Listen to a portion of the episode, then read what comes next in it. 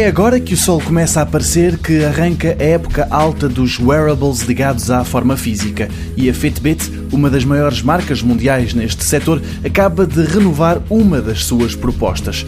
Foi há cerca de um ano que a Fitbit lançou o Alta, uma primeira aproximação a um acessório que é ao mesmo tempo fino e esteticamente não muito feio. Agora essa pulseira alta foi revista e melhorada é parecidíssima com a antecessora, mas recebe a sigla HR no nome. E o que isso quer dizer é que na parte de dentro da pulseira, que já era carregada com tecnologia, agora há mais qualquer coisa: um medidor de batimentos cardíacos.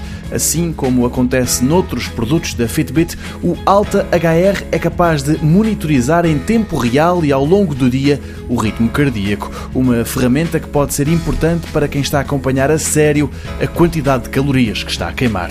Outra novidade que chega a todos os equipamentos da Fitbit via atualização de software é que se vão tornar mais precisos no que diz respeito à monitorização do sono, passando a acompanhar os movimentos do corpo, comparando-os com o batimento cardíaco.